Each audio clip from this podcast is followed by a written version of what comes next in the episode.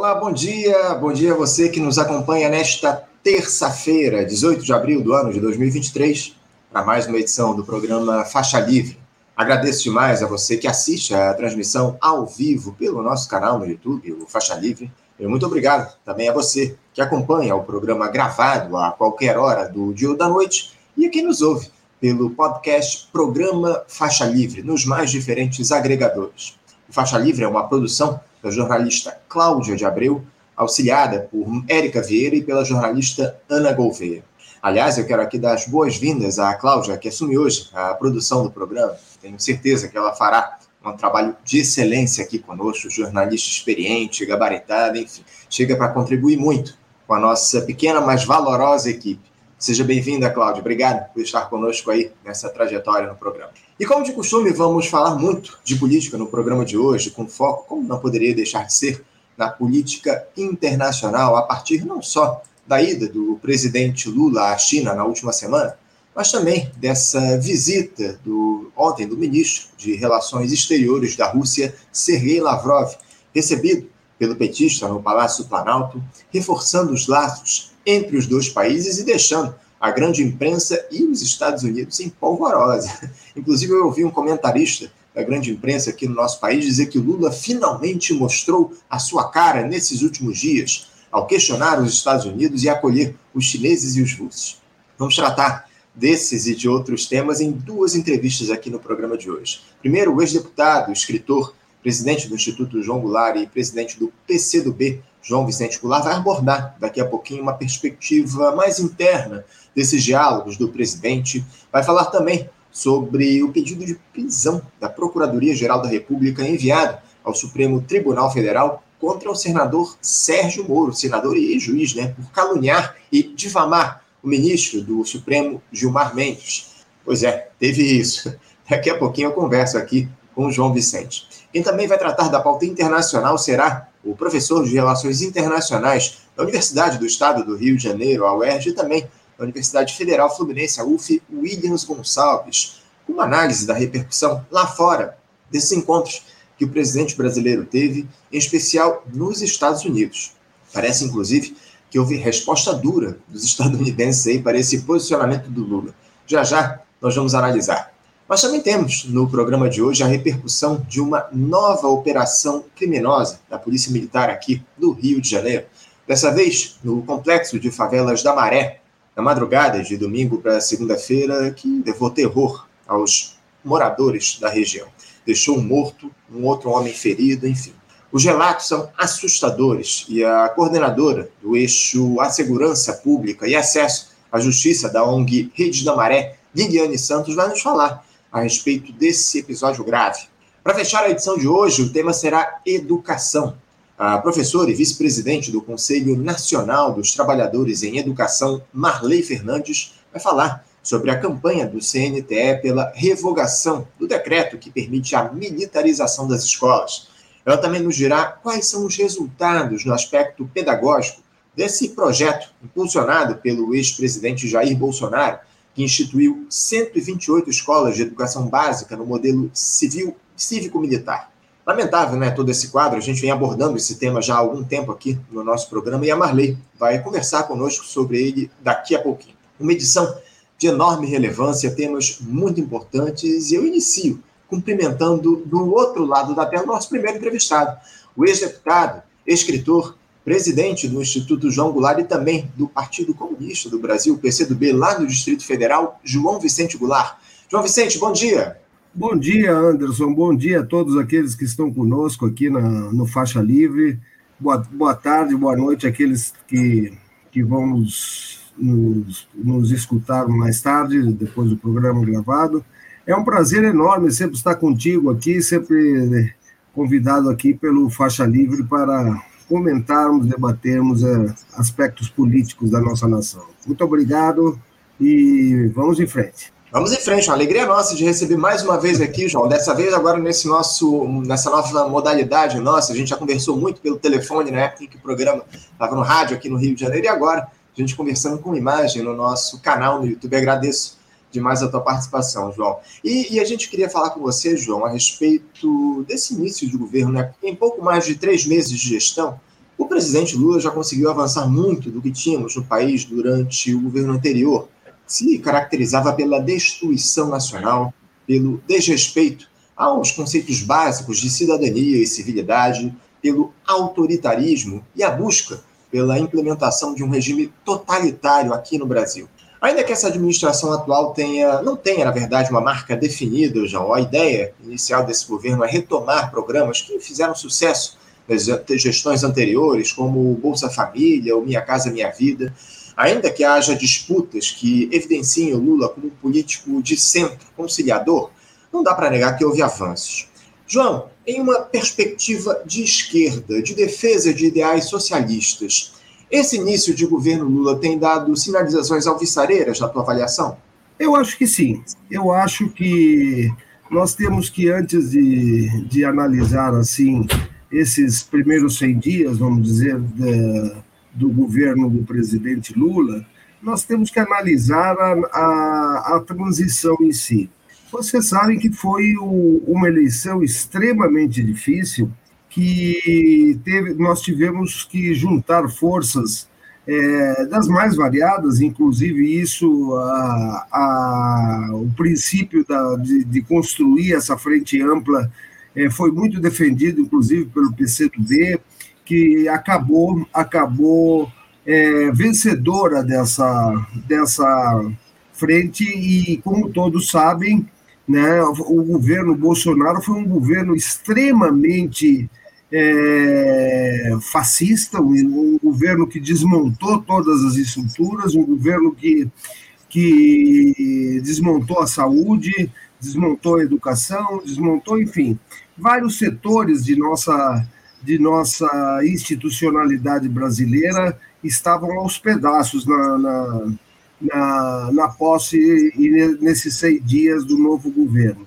Visto isto, e visto também a, a transição de um governo para outro, muito diferente, eu acho que todos nós temos que analisar isso, não foi uma, uma, uma posse e uma transmissão de governo é, tranquila. Até hoje, inclusive, existem aí setores muito muito inchados com militares. Uh, os militares é, cresceram assustadoramente dentro dos cargos civis durante o governo Bolsonaro e não foi uma transição fácil. Não foi uma transição, por exemplo, como foi do governo Fernando Henrique, que era um governo de centro mais ao centro, muito mais ao centro, mas era um governo democrata. A transição do Fernando Henrique para a transição do, do, do presidente Lula no seu, no seu primeiro governo. Essa transição foi uma transição altamente tumultuada. Veja-se aí os atos de, do dia 8 de janeiro.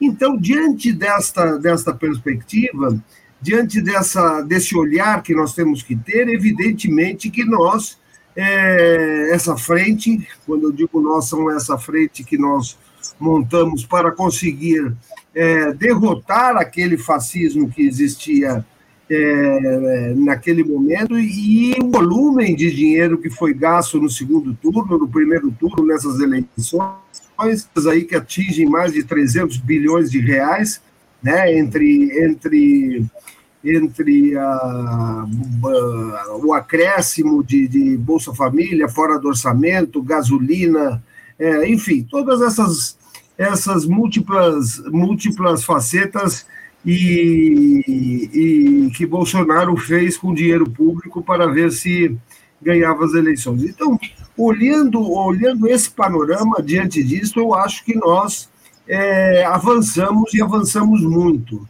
Uhum. Avançamos no sentido de recuperar aquilo que foi é, dito pelo presidente Lula na sua campanha e que ele fez questão de, de colocar em primeiro lugar, vamos dizer assim, é, a questão a questão do Bolsa Família, a questão não é da, do desarmamento do povo da, daquela, da, daquela festa de armas que existia aí, veja-se que, que esses decretos vêm sendo paulatinamente desfeitos, e os ataques contra a democracia que se confunde o conceito de liberdade com o conceito de ataque à democracia.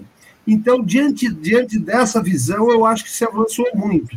E uhum. veja-se aí também, não é essa, essa, essa primeira pesquisa de opinião pública, o, o presidente Lula é, tem aí entre, entre a opinião pública de, de excelente e bom, um, um, não tem igual ao primeiro governo, mas todo, todo início de governo é assim eu acho que se avançou muito, principalmente nos direitos humanos, nos direitos civis, que esse país precisava é, deslocar o foco um pouco da, do combate do, do, discurso ao ódio para a solidariedade, para os direitos humanos, para recuperar é, essa solidariedade que o povo brasileiro sempre teve. É, não, não, teve dúvida, não há dúvidas que houve, houve avanços importantes em relação ao que nós tínhamos na última gestão do país, uma gestão que eu já caracterizei, caracterizei aqui como de destruição nacional muito claramente. Agora,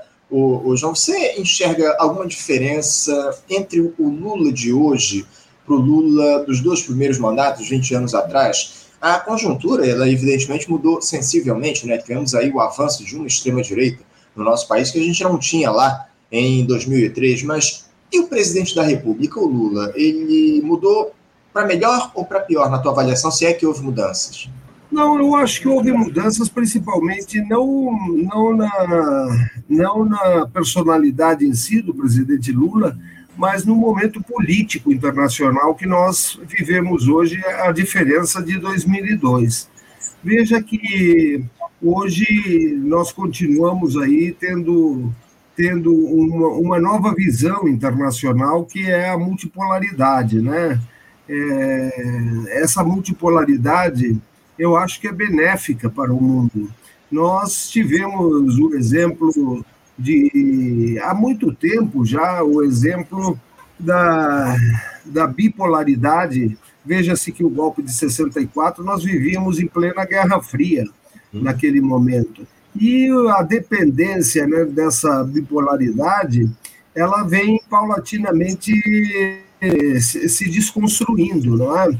Hoje, os Estados Unidos tem, tem pouca influência, vamos dizer assim, a não ser na área econômica e militar, sobre a independência dos países. Agora, evidentemente que nós, é, na política internacional, sempre pregamos né, a multipolaridade, porque eu acho o seguinte, Anderson, a, a, verdadeira soberania dos países está na sua independência comercial, na sua independência política. E veja só, a, a, as críticas que emergem né, de parte do, de setores americanos sobre a, sobre a, a independência política que o Lula está imprimindo na sua política externa hoje, ela se repetiu lá em 64. Lá nós vivíamos uma, uma bipolaridade que, inclusive, nos trouxe, nos trouxe é, como consequência uma política do Departamento de Estado é, de golpes na América Latina à medida que os países queriam a sua independência soberana, política e econômica. Uhum. O bloco era muito mais fechado. Então, eu acredito que hoje essa, essa posição política do presidente Lula ela está correta. Está correta porque é, ganhou a eleição e, que, e nós queremos um país novo, um país independente. Nós, nós não queremos, é, como diz ele, é, brigar com os Estados Unidos e ficar com a China. Nós queremos uma política independente comercial que possamos comercializar com todos os países é, essa autodeterminação dos povos independentes é que, que é uma nova é, característica que antes também existia e que não era permitida pelo Departamento de Estado americano na sua política externa. Ou seja, nós vimos em 64 a intervenção americana no Brasil, né? e se deu exatamente no, no, no governo democrata. Começou com, com, o Kennedy lá e terminou com o Johnson, o golpe de Estado. E lá, lamentavelmente, aquilo que nós esperávamos né, em 64, que fosse, que fosse apenas mais uma quartelada, como as tantas que o Brasil já teve ao longo de sua história, é, havia uma promessa de eleição em 65 que não houve e houveram 21 anos de ditadura. Mas o Brasil foi o primeiro dessas, dessa, dessa política externa. Depois caiu Argentina, Bolívia, Peru, é, Chile, ou seja, Uruguai. Então, era uma política de Departamento de Estado americano, onde em 1976 todas as os países da América do Sul, à exceção da Venezuela, eram, eram ditaduras. Hoje não pode acontecer mais isso.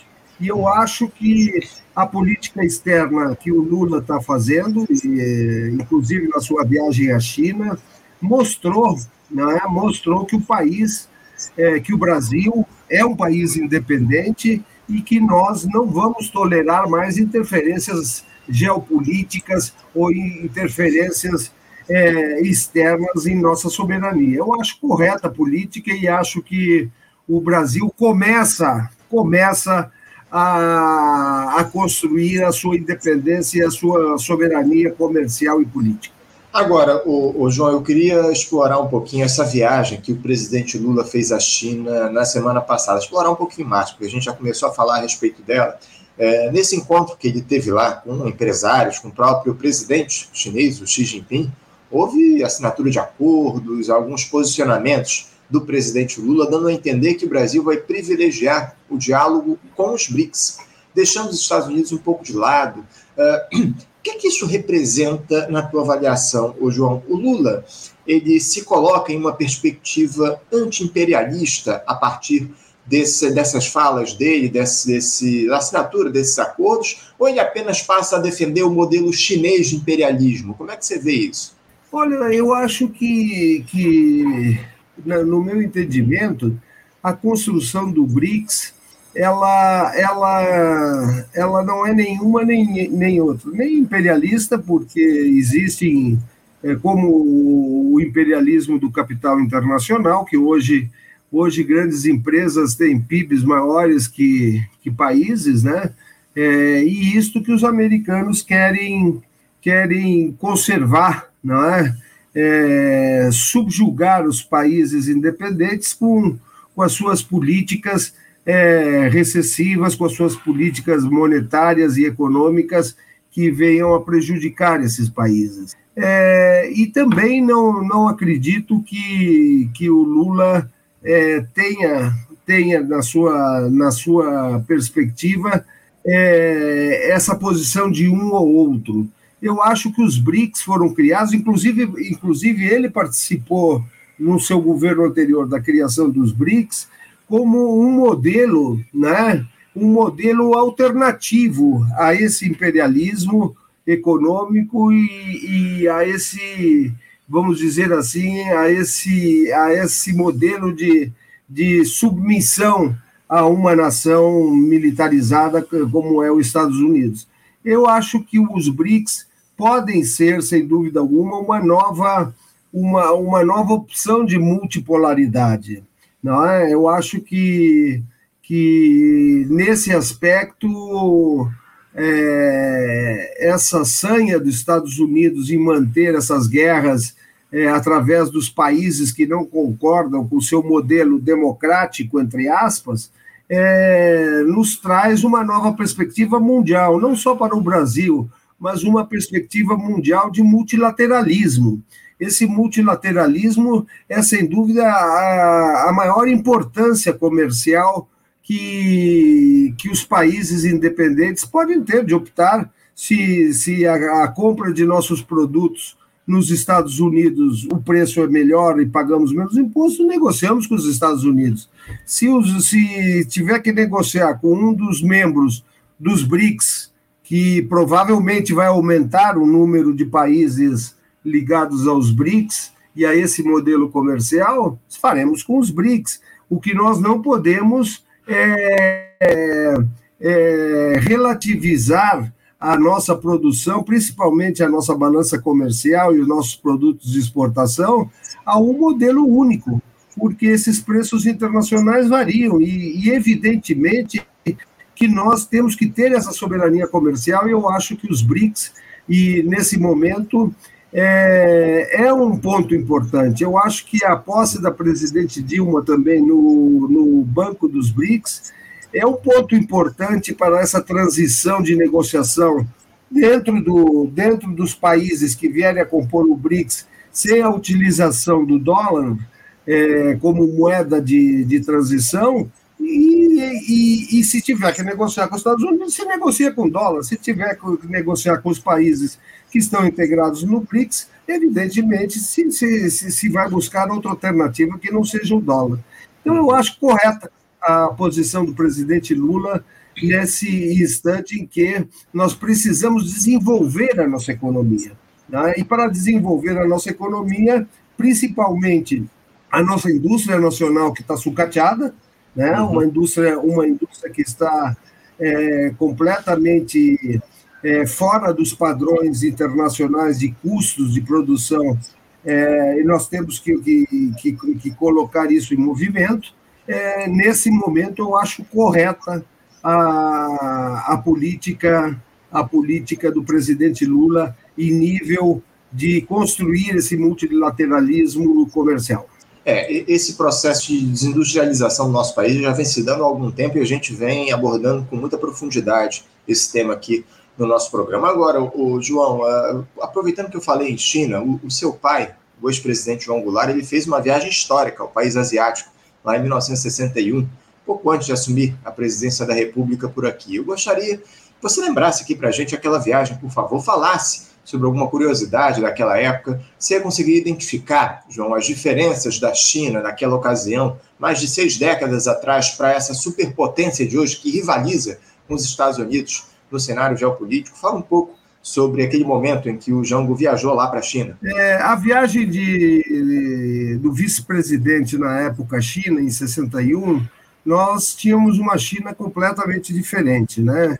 é, Jango, em 61, se torna o primeiro líder ocidental que vai à China para tentar buscar negócios. Não é? A China era um país é, consumidor, ou seja, a China na época tinha 800 milhões de habitantes e o Brasil tinha uma industrialização superior à China, já naquele momento. Então, é, o, o contrato de Pequim, na época, é, quando, quando o Jango se, se encontra com o Mao Tse-tung, com, é, se tratava mais de exportação brasileira do que realmente importação de tecnologia, como hoje nós estamos vendo a China, a China no contexto mundial.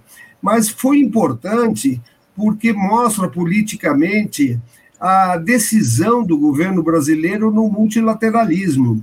E assim como hoje, os Estados Unidos ficou, não tinha relações com a China, e vejam todos vocês é, que nos escutam, a grande, a, a, a grande dimensão histórica dessa viagem do presidente João Goulart à China. Ou seja, Nixon, Nixon foi à China dez anos depois, reconheceu a China, restabeleceu relações com a China, porque sabia que não podia é, ignorar não é uma população daquele tamanho da China e principalmente é, é, ter no mundo o desconhecimento daqui, da, do que acontecia ali.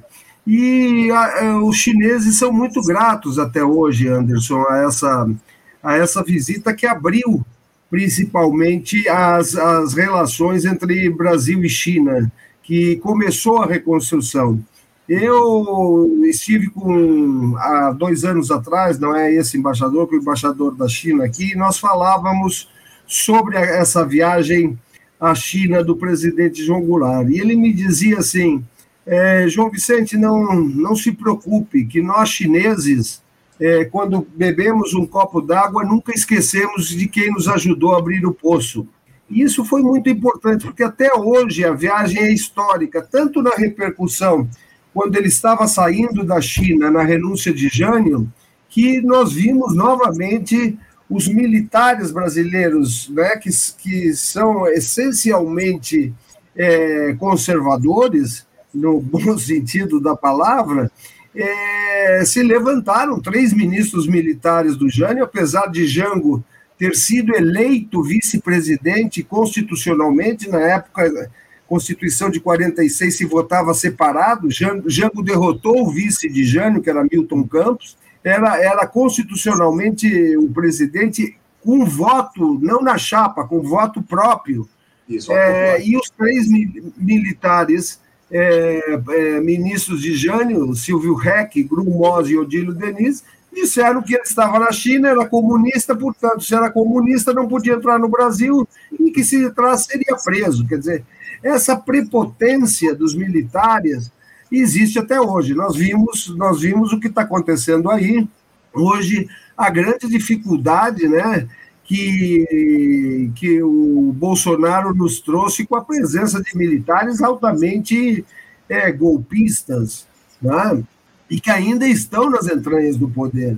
E, e Jango tem essa simpatia com a China. Nós, nós, o golpe, na realidade, é, veio de, depois da construção da legalidade da, da emenda parlamentarista do, do deputado Raul Pina, que foi feita pelo Congresso para retirar poderes ao presidente, e depois do movimento da legalidade, se conseguiu assumir até, até se fazer o plebiscito em, em janeiro de 63, para devolver os, os poderes constitucionais a Jango, nós vimos essa pressão dos Estados Unidos que, que sempre quer as intervenções, né? A democracia deles é intervir nos outros países. Eles se queixam da, da intervenção do, do Putin na, na, na, na Ucrânia, na Ucrânia, né? uhum. é, na Ucrânia mas eles, eles se esquecem do Iraque, da Líbia, da, de Granada, né? quer dizer, e, e nós vemos isso, que sempre os vencedores tentam colocar os vencidos como, como os, os bandidozinhos da, da, da, história de cowboy, né? E quando hoje se fala né, em tribunais tribunais condenando atitudes, às vezes dentro de uma guerra, como crime de guerra, né? Nós tivemos, eu acho o Holocausto extremamente terrível, um dos piores momentos da história mundial foi uh, o Holocausto, mas, por outro lado, o Tribunal de Nuremberg só condenou os alemães, ninguém condenou como, como, como crime contra a humanidade a destruição de milhares de crianças em Hiroshima e Nagasaki é, como crime de guerra. Então, nós temos que ver que, que nossa, eu acho que o governo Lula está numa boa posição.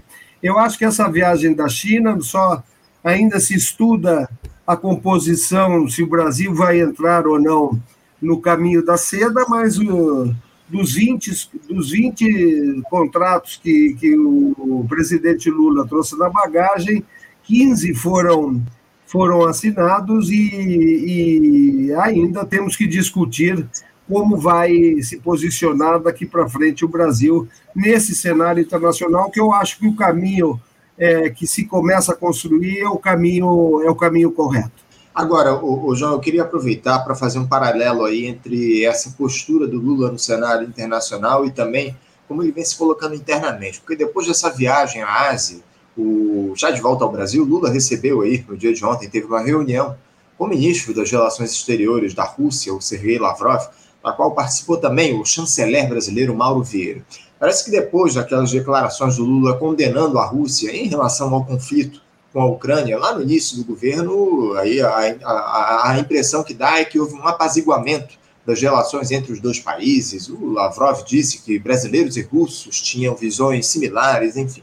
Aliás, a mídia dominante entrou em polvorosa né, com essa visita do Sergei Lavrov a Brasília. É, João, o Brasil vai bem ao se colocar com mais força nesse diálogo internacional e internamente deixar o senhor Arthur Lira, ou o presidente Lula, deixar o senhor Arthur Lira fazer o que quer no Congresso Nacional, se achando dono de um poder imperial, os ultraliberais influenciando diretamente no Ministério da Economia com uma proposta de arcabouço fiscal deletéria, enquanto, por exemplo, no Chile, nossa, aqui, nosso vizinho da América, o, Chile aprovou a redução recentemente da jornada de trabalho dos profissionais com um dia menos, aliás, com um dia mais de folga semanal.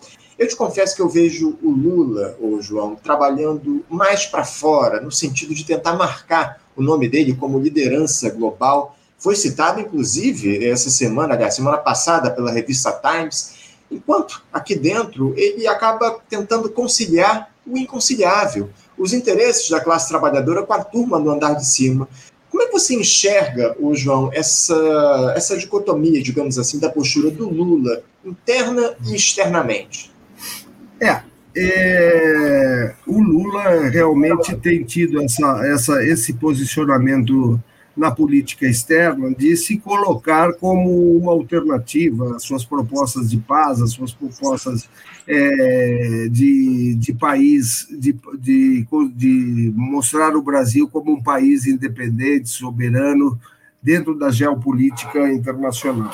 Agora, internamente, quando nós começamos a conversar, é, se, se, se esses 100 dias foram positivos e nós começamos a dizer que sim, que foram, nós temos, evidentemente, que, que analisar não é, é, essa frente que, que nós conseguimos derrotar o, o bolsonarismo. E foi uma frente difícil, todos nós sabemos que, que foi uma eleição muito apertada no segundo turno, contra tudo e contra todos, e tivemos que unir forças diferentes, né? além da, da, da, da, da esquerda, é, nós não ganharíamos a eleição é, somente com, a, com forças da esquerda, nós tivemos que atrair outros setores, e isto se reflete num governo como no Brasil, aonde é, tivemos que apoiar o Lira, por exemplo, e o Pacheco para, para permanecerem como como presidentes da Câmara e do Senado. Agora, evidentemente que essas correções vão ter que ir sendo conduzidas à medida que nós vamos vamos vamos caminhando com o governo. Eu acho que ainda existem pautas, Anderson, que são caras à esquerda e que elas são longes. Por exemplo, a retomada da Eletrobras, não é? É, é uma coisa que, que, que é, de, que é mais difícil, e existem outras maneiras. Existem a reforma agrária, nós estamos vendo toda a dificuldade do ministro Paulo Teixeira, inclusive com o MST, que durante quatro anos não, não, não fez nenhuma contestação ao governo Bolsonaro, é, com receio político de que isso pudesse vir agravar a crise ou aumentar as chances do golpe. Mas também não é justo que em 100 dias é, que, a, que, que, nós, que o governo recebe um INCRA totalmente é, esfacelado, não é? sem técnico, sem orçamento. É, tanto é que Bolsonaro criou uma secretaria especial da reforma agrária que colocou dentro do Ministério da Agricultura o maior, o maior é, reacionário que, do campo que poderia existir que inclusive foi, foi partícipe é, na época, até com o Caiado, daquele movimento de fazendeiros. Então, veja só, tem pautas da esquerda que nós precisamos retomar. Uhum. Agora, nós temos que construir um caminho aí que, que nos devolva dentro, dentro da, da, da institucionalidade democrática é, algumas ferramentas, né, como o Banco Central, como e, e isso é, é, um processo demorado. Eu acredito que sim, que nós vamos ter um, um processo difícil até consolidar, até termos uma opinião pública favorável. É, e tomara que não aconteça como, 80, como em 64. Em 64, o próprio Ibope, é, que foi escondido durante muito tempo, tinha uma pesquisa do dia 15 de março de 64, aonde 75% da população brasileira apoiava as reformas de base, a reforma agrária, a reforma tributária, a reforma, a reforma eleitoral, a reforma educacional, não é a lei de remessa de lucros, a, a, a soberania e a independência da, da extração e refino do petróleo nacional para a Petrobras, o monopólio, ou seja, é, e quando eles sentiram isso, tiveram que, que optar pela, pelo regime de força para derrubar aquelas medidas que tinham o apoio popular. É evidente que nós temos que ter é, um pouco mais de tempo e um pouco mais de, de paciência, né, até consolidar o, é, o governo Lula, que é um governo, de certa forma, heterogêneo, até pela própria constituição da eleição, diante dessa frente. Agora, sem dúvidas, eu acho que nós temos que avançar mais. E nesses primeiros momentos, aqui internamente, nós temos dificuldades. Vamos passar pelo, pelo teste que deve ser apresentado hoje ou amanhã na, aos dois presidentes a, a, a passagem dessa primeira votação, dessas, dessas PECs constitucionais que o Lula é, precisa, nós vamos ver o teste como, como se, se dará. Agora, uhum. evidentemente que o, que o Lira tem que entender que é outro governo, né? que, que a força dele é, ela não pode ser contra a nação brasileira. E eu acho que nós vamos ser vitoriosos, com uma margem grande de, de deputados aí nesta primeira.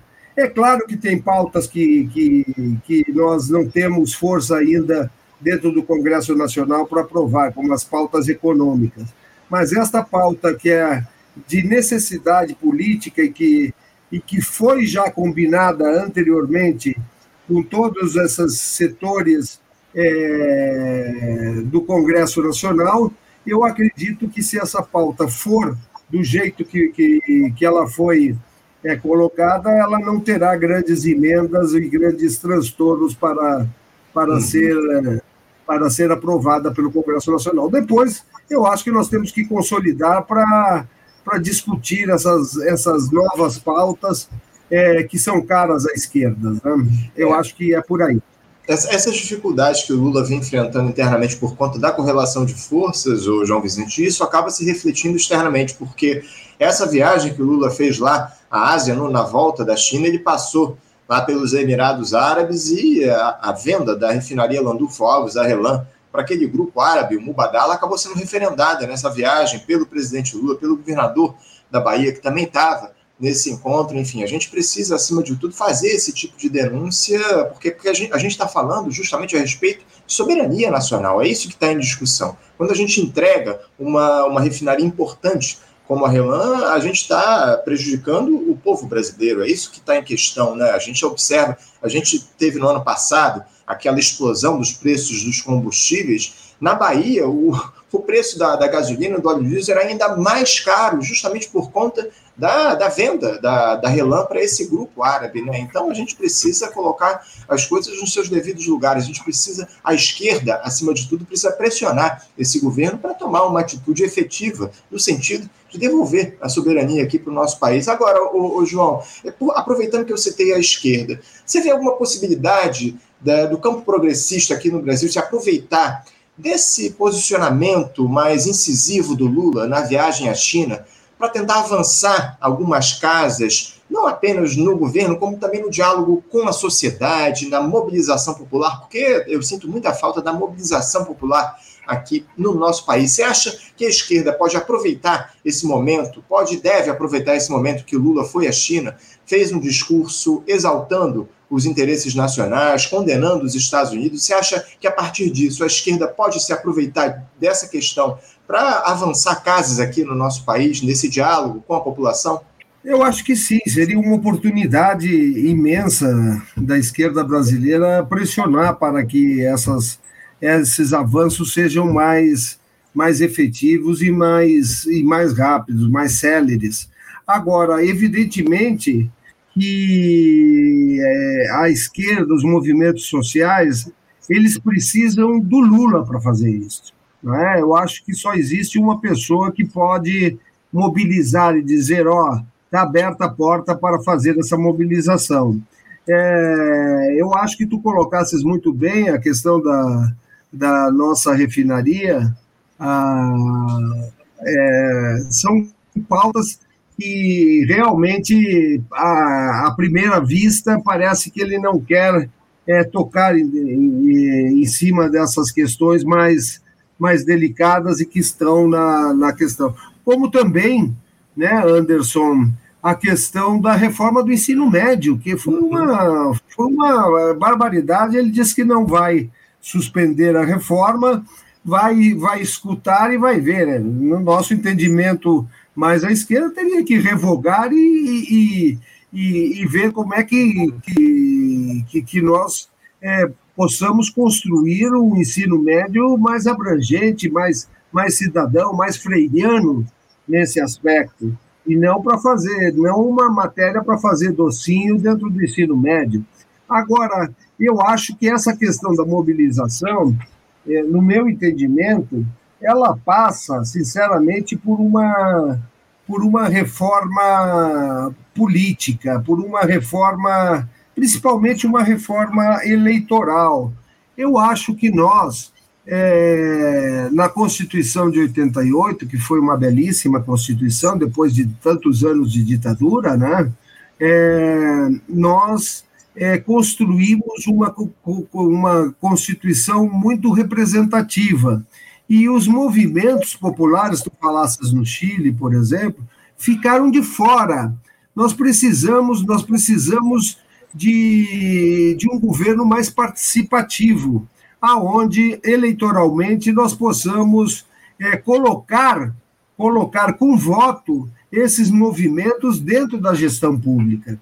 E isso é uma coisa que, que nós temos que rever, não, talvez, eu não sei se numa nova Constituição, numa reforma constitucional, que eu acho difícil agora com esse Congresso e perigoso, uma reforma constitucional com riscos de retrocesso, inclusive, dentro desse, desse contexto, mas nós precisamos sim construir uma, uma, um, um Estado mais participativo. Nós deixamos, nós deixamos a nossa Constituição, principalmente no setor eleitoral, é uma Constituição muito representativa. A cada quatro anos a população vota, elege seus representantes e não cobra dos seus representantes.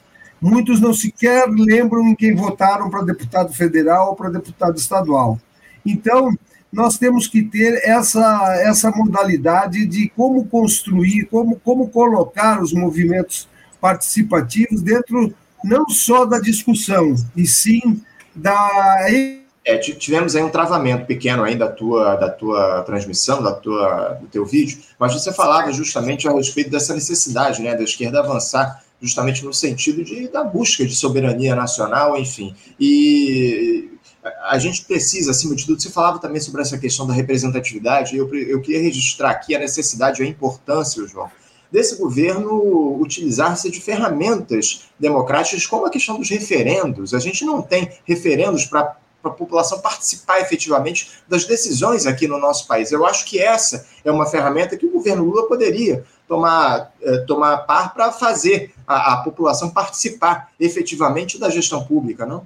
Sem dúvida, eu acho que, que a consulta popular é uma das, principalmente em questões altamente sensíveis, né? Aborto, enfim, são questões que, que é necessário que não fiquem só na dependência dos, dos representantes do, do povo brasileiro.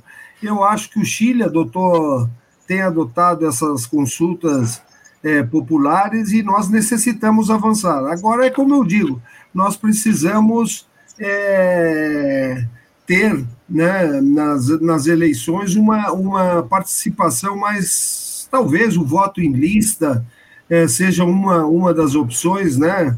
É, com prévias, evidentemente, para que os senhores donos de partido não coloquem nas listas apenas aqueles representantes, e que nós tenhamos listas é, representativas de movimento negro, movimento indígena, G, é, movimento GLBTQIA, movimentos é, de ribeirinhos, enfim, é, de todas as áreas, e que essas listas sejam votadas é, em prévias para que a, aqueles eleitos dentro dessa lista possam ter é, a representatividade real e, e, originária desses representantes que ali se encontram. Porque hoje o que nós vemos aí é, são eleições é, altamente é, caras né, e que se formam aí é, bancadas de, de setores de setores econômicos, bancada uhum. da bala, bancada evangélica da Bíblia, bancada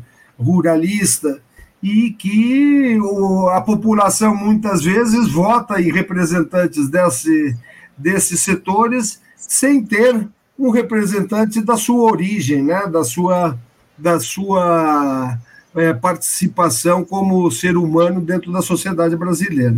Sem dúvida alguma, eu acho que nós devemos e temos que avançar nessa reforma eleitoral para que nós possamos ter esse voto representativo real da sociedade brasileira.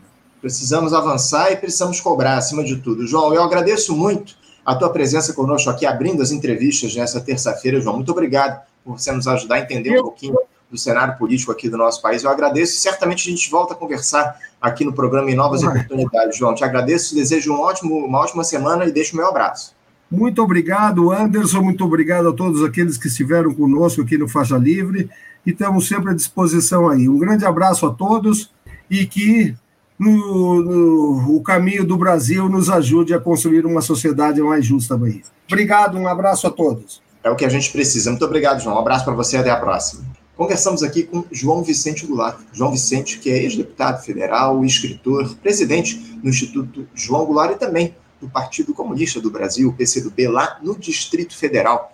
Falou aí um pouquinho a respeito da conjuntura política nacional, também internacional, né? Essas visitas que o Lula fez à China e aos Emirados Árabes, enfim, também o, o presidente da República recebendo o ministro de Relações Exteriores da Rússia, Sergei Lavrov, todas as polêmicas envolvidas em relação a esse diálogo que o Lula está mantendo com lideranças que são questionadas pelo, pelo capitalismo, né, pelo, pelo imperialismo no mundo, os chineses, os russos, enfim, importante papo que a gente bateu com o João, que lembrou também da viagem de, do pai dele, João Goulart, o ex-presidente João Goulart, à China, lá em 1961. Papo importante aqui com o João Vicente Goulart. Você, ouvinte do Faixa Livre, pode ajudar a mantê-lo no ar. Faça sua contribuição diretamente na conta do Banco Itaú, agência 1964, conta corrente 03004 dígito 1. Essa conta encontra-se em nome da Associação de Funcionários do BNDES, a AFBNDES, uma das nossas entidades patrocinadoras, mas seus recursos são destinados exclusivamente para o financiamento do nosso programa. Você pode fazer a sua doação de qualquer valor utilizando também a nossa chave Pix, que é ouvinte@programafaixalivre.com.br. Sua contribuição é fundamental para a manutenção desta trincheira radiofônica no ar.